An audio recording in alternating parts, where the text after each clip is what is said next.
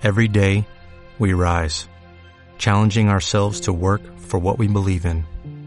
At U.S. Border Patrol, protecting our borders is more than a job, it's a calling.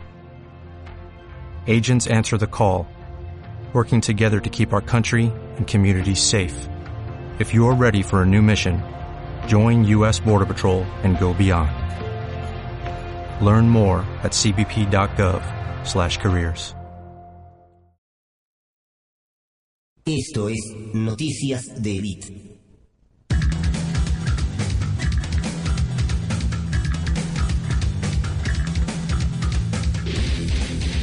Economía.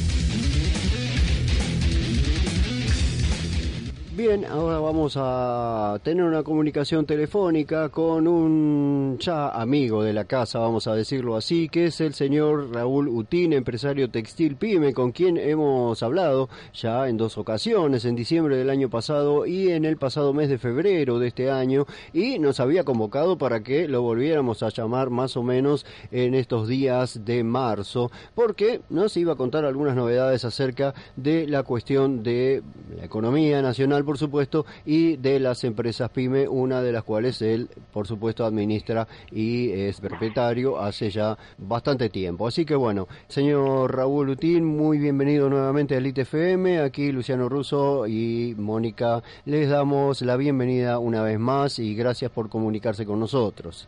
No, al gracias a ustedes por llamarme. Un gusto, Mónica, un gusto, Luciano, y un saludo a tu audiencia. Bueno, muchísimas gracias. Bueno, como decía, usted nos había convocado a que lo volviéramos a llamar más o menos para el 13 de marzo. Bueno, dejamos pasar algún día más para ver cómo evolucionaban las cosas y qué novedades teníamos acerca de, bueno, del, de la cuestión económica y de la cuestión de las pymes a nivel nacional. Así que eh, atentamente lo escuchamos, por supuesto. Bueno, te agradezco porque son momentos entre graves y gravísimos eh, de hecho, la industria textil a la que pertenezco está prácticamente desapareciendo, está dando sus últimas bocanadas. En el mes de enero trabajamos al 31,4%, cuando el nivel general de la industria trabajó al 56,3%. Esto te marca claramente cuál es el grado de desesperación que tenemos los industriales textiles. Pero más allá de eso, eh, como si todo eso fuese poco, en la propuesta de Sandleris, presidente del Banco Central de la República Argentina, del día de ayer, nos muestra claramente que no solamente este modelo económico va a seguir, sino por el contrario se va a profundizar, ya que, primero, anuncia que su objetivo es mantener hasta octubre el valor del dólar con lo cual está dispuesto a subir la tasa a los valores que se correspondan y que le exija el mercado. Con lo cual nos está diciendo claramente, señores, ustedes si van a sacar un mango de cualquier banco, olvídense, ¿eh? porque no hay más plata para capital de trabajo, no hay más plata para nada, porque además la poca plata que hay, también lo dice Sandleris, dice, me la vamos a chupar toda para que no quede un peso en el mercado y poder bajar la inflación. O sea, vamos a lograr bajar la inflación con seguridad, pero también vamos a destruir todo el aparato productivo, vamos a destruir todo el aparato comercial, también vamos a destruir las economías regionales y vamos a lograr bajar la inflación, después vamos a preguntarnos para qué y, para quién. ¿Y a qué costo, no? Claro, va a ser eh, realmente terrible. De hecho, cuando miramos que el dólar ya en dos días bajó de 43.50 a 41 en este momento, vemos claramente que sí, que, sus políticas van a, van a llevarse adelante. Eso sí, fíjate este detalle, nos terminan reventando el mercado interno por, por la pérdida de poder adquisitivo, que es brutal. El año pasado se perdió un 15% de poder adquisitivo y este año va a ser aproximadamente similar, porque nosotros no esperamos una inflación de menos del 40%, y esta gente está hablando de máximo 23% para las paritarias, de hecho hay paritarias que ya se firmaron en el orden del 23%. Entonces, otra vez se va a perder de promedio otro 15%, con lo cual el mercado interno no va a existir, directamente no existir más. Pero a la vez nos están matando, nos están matando el mercado externo, ya que el dólar de exportación no solamente nos lo mantienen estable, en este caso en 41, sino que nosotros sobre este 41 tenemos que pagar tres mangos de recargo. O sea que tenemos que pagar impuestos para exportar y además eh, nos suben la luz, en el caso mío el 38%, pero como el dólar se mantiene estable es 38% en dólares que me suben la luz. ¿Cómo hago yo para seguir eh, exportando? Más, tengo dos posibilidades, o termino perdiendo plata o termino perdiendo el cliente de exportación. Tengo que elegir uno de los dos caminos, con lo cual la situación eh, realmente económica se hace cada vez más compleja, cada día más compleja. Y por lo que anuncia en este momento el presidente del Banco Central y ratifica el señor presidente de la Nación, no solamente esto va a seguir, sino que él ratifica que esta medida la va a seguir hasta octubre. Por lo tanto, muchachos, pymes que me están escuchando, pongamos la barba en remojo, porque eh, todavía no vino lo peor. Lo peor está por pasar. Y como lo peor está por pasar, y nosotros necesitamos dos cosas fundamentales. La primera, llegar a diciembre de este año. Y la segunda es que, que las pymes se mantengan lo más enteritas posible, porque de ellas va a depender la reconstrucción nacional, porque la reconstrucción no se hace sobre las grandes empresas. Las grandes empresas, para ponerse en marcha, vos fijate, ahora va a pasar eso con la industria automotriz, que la pararon. De hecho, en enero trabajó al 15,7%, o sea que está parada, para ponerla en marcha hasta que vuelve a armar toda su cadena de proveedores, de tiempos, etcétera, etcétera, le lleva un año. En cambio, a mí me dice, el muchacho, mañana hay demanda, yo en 48 horas pongo la fábrica a trabajar full. Esta es la, la velocidad y la poca inercia que tenemos las pymes. Eh, nosotros le llamamos acá en la interna, le llamamos viraje de la lancha, porque somos capaces de cambiar de política en, eh, en el tamaño de una baldosa. ¿Me seguís el concepto? Sí, sí, perfectamente. Bueno, no sucede con todas las, las industrias, desgraciadamente esto, ¿no? Como, por ejemplo, la automotriz que usted mencionaba. No, la automotriz. Las grandes empresas no tienen esta, eh, pero las pymes tenemos. Por eso que la reconstrucción va a depender prácticamente y exclusivamente de las pymes. Y las pymes vamos a hacer, vamos a hacer de esto, tenemos que hacer de esto un salvataje del país, tenemos que hacer una lucha utópica porque el país va a quedar en una situación muy, muy, muy compleja. Yo diría prácticamente no va a quedar piedra sobre piedra cuando se vayan estos muchachos y, y, va, que, y va a haber que reconstruir desde el fondo del tacho, ¿no? Mm. Y, y, la situación va a ser muy, muy compleja. Entonces, las dos cosas. Necesitamos que las pymes no bajen los brazos y necesitamos que no paren máquinas. ¿Cómo se hace eso?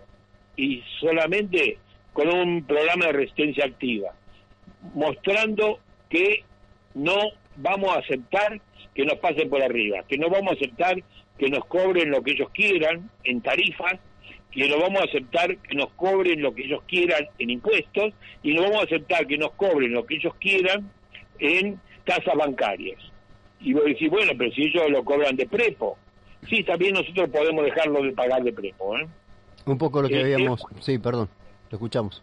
No, no, es cuestión de, ponernos de acuerdo y es cuestión de mostrarle que estamos en una unidad de concepto. Y en ese sentido, te adelanto que ya está armadita la marcha el 3 de abril, hacemos nuestra primera primer paso de marcha en Rosario.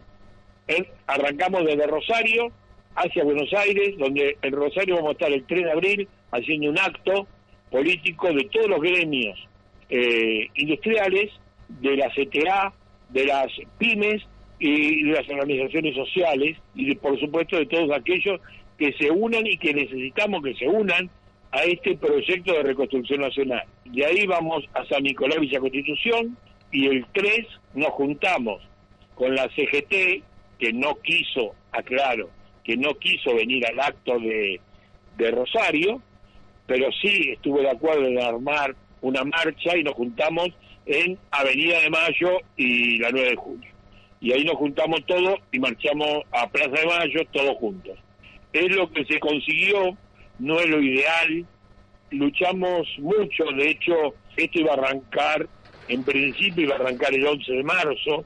La dirección de la CGT no lo fue corriendo, nos fue corriendo de una semana para la otra, de una semana para la otra, y qué sé yo, y ahora terminamos haciéndolo el 3 y el 4 de abril. Pero lo vamos a hacer igual, con ellos o sin ellos. ¿Por qué? Porque la sociedad lo necesita, porque la sociedad lo pide, porque la sociedad, soy todavía más drástico, lo exige. Y, y nosotros no debemos, no podemos no estar a la altura de las circunstancias. Bueno, nosotros habíamos compartido información aquí eh, días pasados acerca de estas movilizaciones y de mm, bueno de estos actos que se van a realizar en abril y hemos hablado también en otra ocasión o creo que en las ocasiones anteriores en ambas acerca de la postura de la CGT y la participación en este sentido, ¿no? Y que bueno creo que habíamos estado de acuerdo en que la presencia no es la que debían tener. Ahora, bueno, este triunvirato que estaba ha quedado siendo un binomio, ¿no? En la CGT, si, si no estamos mal informados. Así es. ¿Y cuál es este puntualmente la posición de ellos ahora? Más o menos la misma, o sea, no ha variado demasiado. Sí, el miércoles, el miércoles que viene hay otra reunión en la CGT, ya definitoria, pero debería haber hecho este miércoles, que pasó y no se hizo.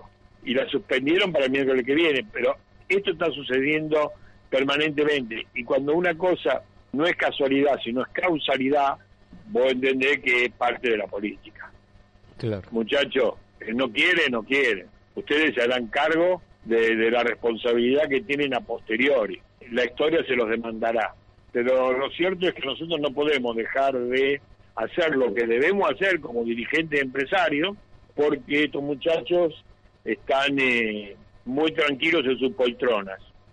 Bueno, lo bueno de esto es que las pymes eh, están unidas y, bueno, evidentemente es la única manera de, de seguir adelante, ¿no? Y de sostener en funcionamiento todas las pequeñas y medianas empresas. ¿Están nucleados en algún tipo de organización puntualmente? ¿Esto lo manejan de manera personal, digamos, por decirlo de alguna manera, entre los directores de las personal, No, Por supuesto, están no, dentro de... No, nosotros tenemos, primero cada una de las entidades, independientemente, tienen su propia organización. Yo, por, por ejemplo, soy el secretario de la Central de Entidades Empresarias Nacional.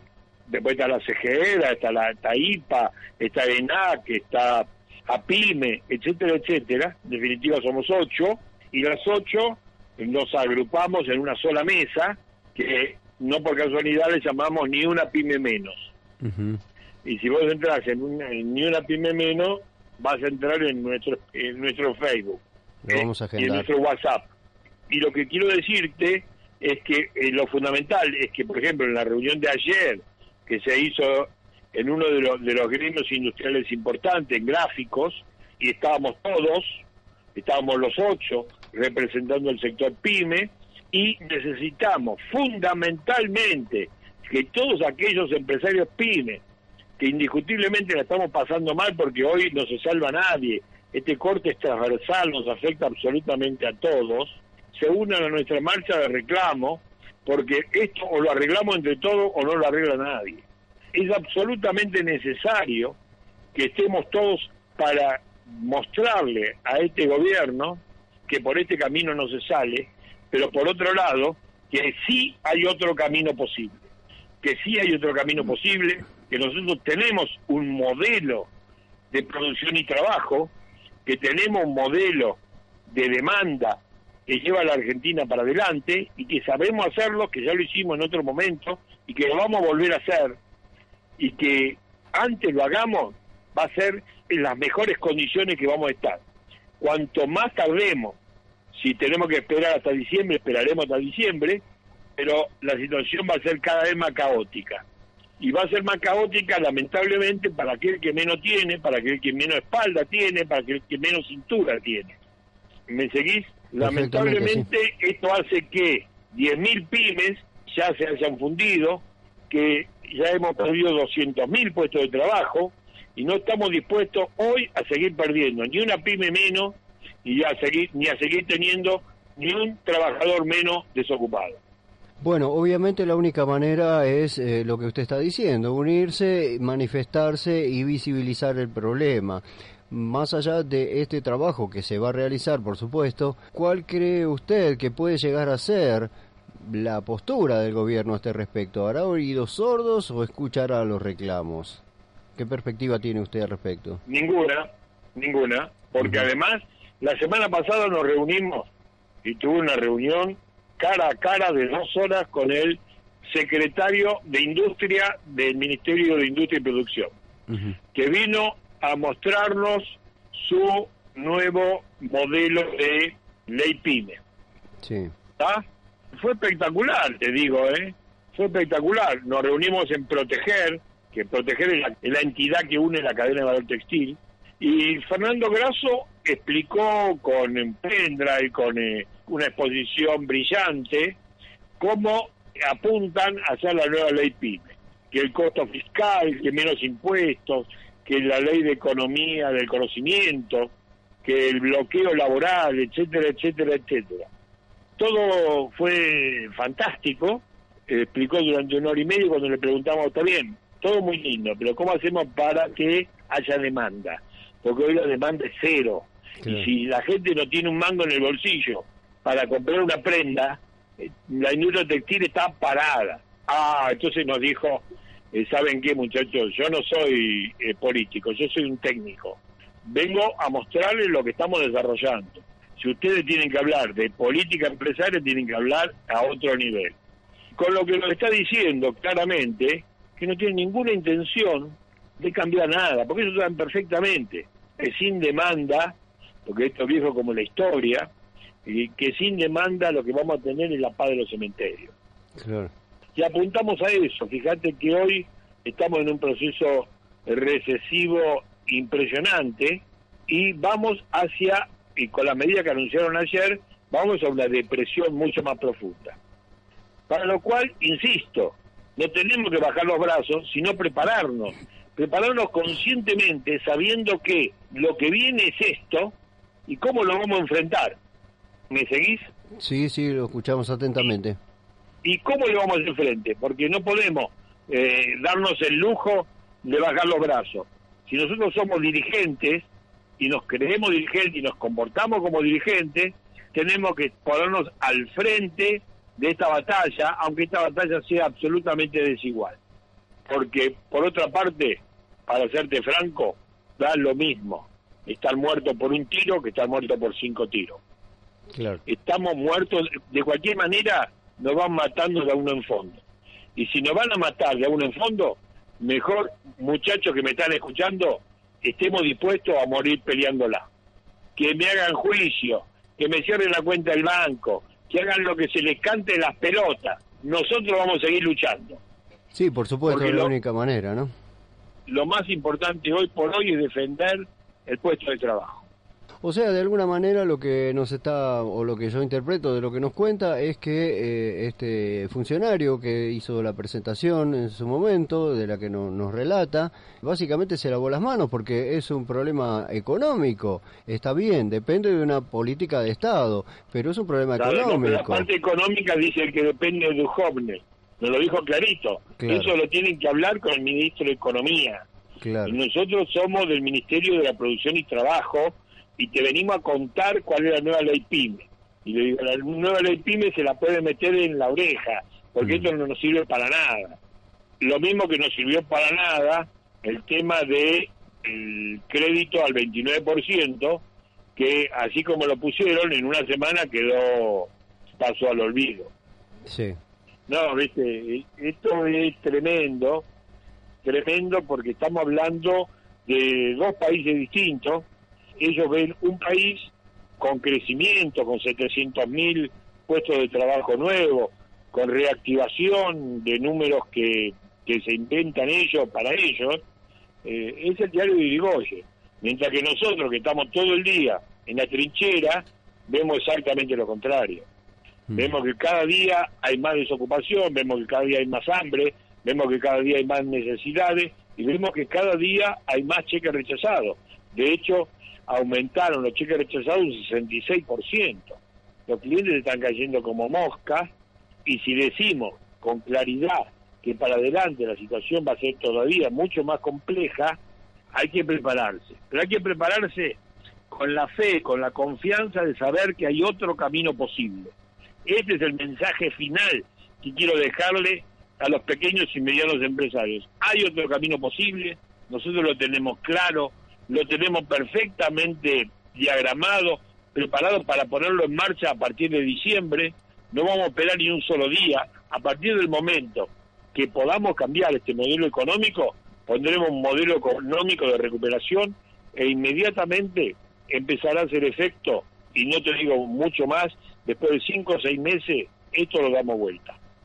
Eso es lo que siempre me gusta en lo personal de las charlas que tenemos, que usted siempre termina con un mensaje positivo al respecto, bueno, evidentemente por su experiencia, a veces uno se siente un poco deprimido, por decirlo de alguna manera, por ver la situación que están atravesando todos los sectores, todos los gremios, todos los compañeros trabajadores, la cantidad de despidos, las pymes cerradas, lo difícil que se hace el día a día en lo económico, sostener una familia, sostener una pequeña empresa, Oh. bueno, nosotros lo vivimos también, ¿no? Por supuesto. No tenemos grandes empresas que sponsoren nuestra emisora, nos manejamos con pequeños comercios que también se les hace muy difícil, porque si tienen que recortar algo, bueno, ¿qué va a ser lo primero que van a recortar? Y bueno, la publicidad seguramente, ¿no? Que es de lo que nosotros básicamente nos sostenemos.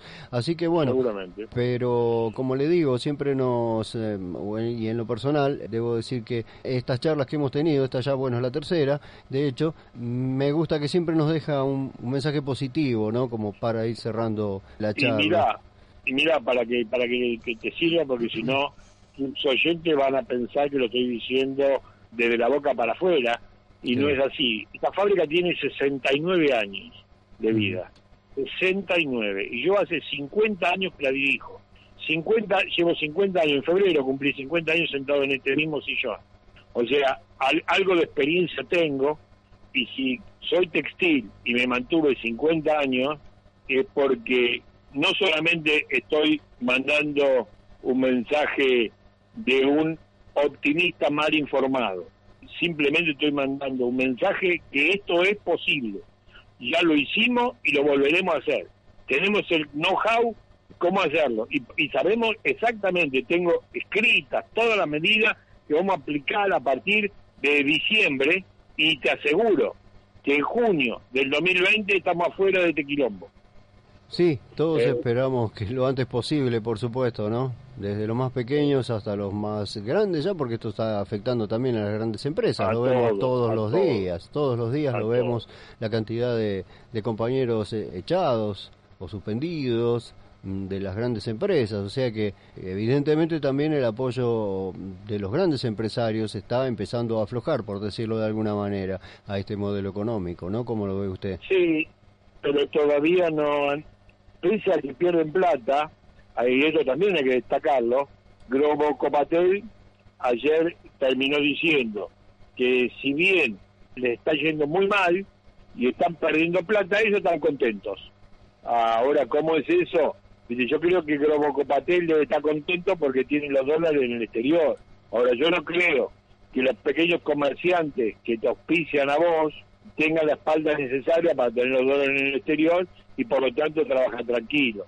Eh, yo creo que Globo Copatel, como el rey de las hojas que es, está contento porque él ya tiene la vacatada. Pero el resto de los argentinos la estamos pasando muy mal y realmente nos parece absolutamente inadecuado, incorrecto y hasta diría insultante que el Globo Copatel salga a decir una cosa así.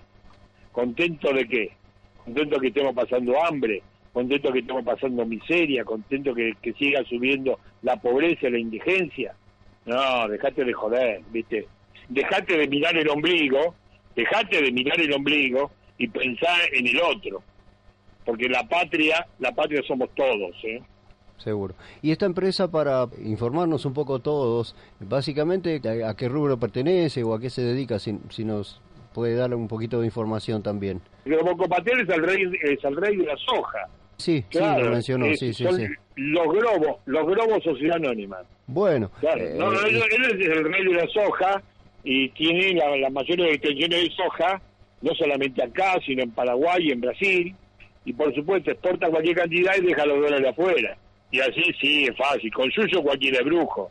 Lo que pasa es que nosotros no tenemos no tenemos ni siquiera dos palitos a esta altura. Claro. ¿Viste? Tenemos que mantenerlo como, como podemos, tenemos que cuidar a nuestra gente, tenemos que pensar tecnológicamente, tenemos que pensar en el futuro y nada de esto es sencillo. Nada de esto es fácil y además y además de manejar nuestra empresa, yo tengo 104 personas trabajando, ¿eh? y, tengo que y tengo la responsabilidad de cuidarlos a todos, porque sé que cada familia vive de, de- del sueldo que cobra acá adentro y por supuesto, en mi caso es necesario que vivan como la gente. Entonces, no solamente tengo la responsabilidad de cuidar a mi gente y cuidar a mi empresa, sino tengo la responsabilidad como dirigente de encarar una política que nos sirva a todos como sector. Y por eso te lo dejo como cierre. Bueno. Por favor, empresarios pymes, sepan que hay otro camino posible. Y nosotros lo vamos a transitar sin ninguna duda. Tenemos la energía y el conocimiento necesario y suficiente. Sí, no nos cabe duda que es así.